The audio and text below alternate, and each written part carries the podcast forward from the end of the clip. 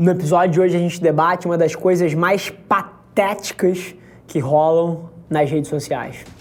Fala pessoal, Rafa aqui, seja bem-vindo a mais um episódio da nossa experiência em áudio. A gente compartilha com vocês conteúdos sobre marketing, venda, gestão, negócios, tudo que precisa estar no playbook de alguém que está nas trincheiras construindo o seu sonho. Então, antes da gente começar, queria te contar um segredo. Ia significar muito para mim saber que você está tirando o máximo desse conteúdo, então não se esquece de tirar um print da sua tela, postar nas stories e me marcar para eu saber que você está ouvindo. Quem já me mandou alguma mensagem, já me mandou algum direct, sabe que eu respondo pessoalmente todas as mensagens. E agora, sem enrolação, vamos para o episódio de hoje. Mais uma vez, um prazer enorme estar aqui. Semana tem sido fantástica. Eu estou fascinado pela resposta das empresas em relação ao que a Velar Media está se propondo a fazer, Social Digital First. Eu acho que é uma maneira muito diferente de pensar a forma de se comunicar com o mercado. E mais uma vez, tudo, tudo baseado nas teses que vocês já conhecem, de que isso aqui é o controle remoto da nossa sociedade e as atitudes das empresas e dos, dos empreendedores, dos empresários, enfim, de qualquer profissional que tem a audácia de querer se comunicar no mundo, tem que mapear para isso, não tem jeito. Isso aqui é o controle remoto da nossa sociedade, vou falar de novo. Então, a recepção disso em empresas pequenas, médias e grandes está sendo absurda. Estou muito feliz com o resultado fascinado por tudo que está acontecendo, muito grato pelo, por ter vocês do meu lado junto da jornada, feedback de vocês no dia a dia ali, no, nos directs, nos comentários, são o meu oxigênio, vocês sabem disso. Mais uma vez, as pessoas duvidavam que eu ia continuar fazendo isso quando eu fui de mil para dois mil, duvidavam que eu ia continuar fazendo isso quando eu fui de 2 para 10, de 10 para 20, de 20 para 30, de 30 para 40.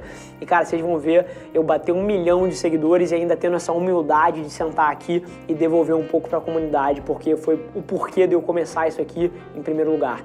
Então, só gratidão, só alegria, otimismo, positividade, tudo que vocês sabem que eu acredito, que eu prego, que eu pratico. Assim, eu acho que o discurso em torno da internet e das mídias sociais é um pouco confuso. E eu adoro essa palavra confuso. Mas por que eu acho que o discurso é confuso? Porque as pessoas querem debater coisas sem debater qual é a alternativa das coisas. E muitas vezes esquecendo como elas eram antes dessa nova coisa aparecer. O que eu quero dizer com isso? Toda vez que alguém vem me dizer que o Instagram, que o Facebook, que o Twitter tá criando pessoas, porra, falsas e pessoas que querem mostrar coisas que não têm, porra, empreendedorismo de palco, que é uma porra de uma praga hoje em dia, pessoas que querem fingir e colocam no Instagram que são CEO de alguma merda e, porra, não são CEO de merda nenhuma. Então eu acho que sim, a gente que consome conteúdo, vocês que consomem conteúdo, tem que ser muito criteriosos em quem vocês ouvem. Porque é muito fácil se chamar de CEO e tentar fingir uma vida que você não tem, tirar foto com o carro dos outros, na lancha dos outros, enfim, essas coisas. E assim, eu não tenho nada contra, sinceramente, se você quer ter um puta de um carro, se você quer gastar 500 mil reais pra, pô, pra andar num carrão, assim, se você gosta porra, de engenharia, se você gosta, porra, de carro, se você gasta o seu tempo livre lendo revista e etc, esse negócio te fascina, porra, vai com tudo, isso faz sentido, mas agora, 99% das pessoas não opera dessa forma. E assim, eu podia ter o carro que eu queria, não tenho, não tenho nem carro, não sei se vocês sabem disso, eu não tenho nem carro. É, e o que eu acho que as pessoas fazem é que a maioria das pessoas, não só carro, mas como bens de luxo em geral, tá? O cinto da Gucci, a camisa da Armani, a bolsa da Louis Vuitton, o casaco da Hermès. Assim, as pessoas usam esse tipo de coisa, na maioria das vezes, para preencher um vazio intrínseco que elas têm de si em relação ao que elas acham delas. Tudo bem que o, o, cara conquistou, o cara fez, aconteceu, mas ele ainda não acredita tanto nele. Ele pô, tem algum modelo de síndrome de impostor ou tem alguma coisa que ele acha que não é bom o suficiente e ele preenche esse vazio interno dele com uma BMW. E ele preenche esse vazio interno dele com um cinto que custa 7 mil reais. Porque, mais uma vez, funciona, porque as pessoas olham para isso e tem algum impacto instantâneo de autoridade ou alguma coisa desse tipo, mas isso não preenche o cara. E isso acaba que se torna uma puta de uma armadilha, porque para essa pessoa se sentir bem, se sentir bem cedida, ele passa a precisar dos bens materiais para preencher esse vazio. Quando na verdade o que ele precisa é, cara, passar a enxergar valor na pessoa dele e construir a autoestima dele de dentro para fora e não de fora para dentro. Então esse é um tema que eu adoro é, e eu, que eu acredito que a nossa sociedade, ainda mais no mundo de Instagram, no mundo de rede social, ela está operando pelas variáveis erradas em relação a isso. Mas tendo dito isso, cara, eu acho que isso sempre aconteceu. Eu acho que a tecnologia e a internet ela não muda quem a gente é. Ela só expõe. E a internet é uma vitrine, as mídias sociais são uma vitrine que potencializa isso, mas eu acho que as pessoas sempre foram assim. A gente sempre teve as pessoas que fingem que são o que não são. A gente sempre teve as pessoas que vendem coisas de baixa qualidade e enganam os outros. A gente sempre teve essas coisas. A internet não criou isso.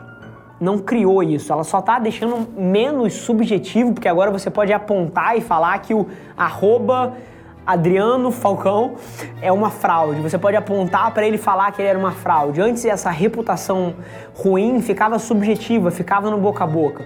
Então eu não acho que as mídias sociais e a internet criaram isso. Eu acho que isso existe há 10 mil anos, quando, cara, aquele Neandertal enganava o outro passando um tacape de baixa qualidade. Isso, cara, isso sempre existiu.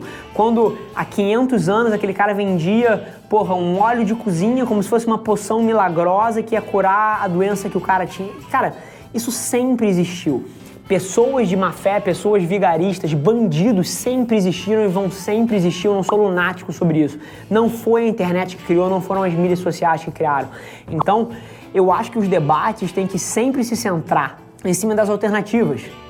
Qual é a alternativa a isso? Porque todas essas plataformas trouxeram coisas brilhantes em termos de comunicação, de união, de acesso à informação, cara, de velocidade, de potencial de carreira que nunca existiram.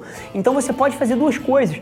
Ou você vai sentar aqui e debater comigo tudo de ruim que apareceu e que foi potencializado, ou você vai aceitar que isso ocorreu. E deixa eu te falar, a tecnologia não vai parar o seu romantismo com a forma como as coisas eram não, não vai parar a tecnologia. Então, eu sou muito mais fã da gente olhar para os prós que isso trouxe. Mas, mais uma vez, eu acho que a internet está trazendo debates que antes ficavam subjetivos.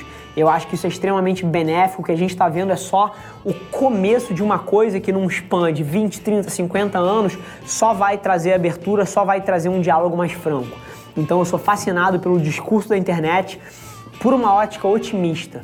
E eu acho que tudo de negativo que as pessoas condenam na internet sempre existiu. Agora é simplesmente mais fácil apontar o dedo e falar aquele, aquele, aquele outro, foi isso aqui, tá aqui a prova, tá aqui o tweet racista e antes essas coisas não ocorriam. Então, eu acho que a internet é uma puta avenida. Eu sou muito otimista com tudo que a internet fez e vai fazer pela gente. Eu acho que a maioria das pessoas não se dá conta de que a gente está vivendo a melhor era da história para empreender, para absorver conhecimento, para criar relacionamento, para conhecer gente, para construir oportunidade.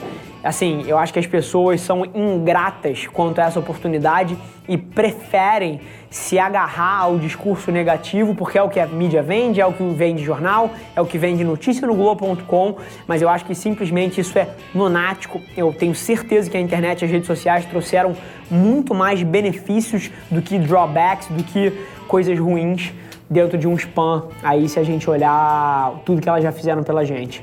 Mais uma vez, eu sou imensamente grato por você que dedicou aqui 5, 10 minutos para ouvir o nosso programa, para dedicar o seu tempo aqui e tirar algum valor. Maravilha?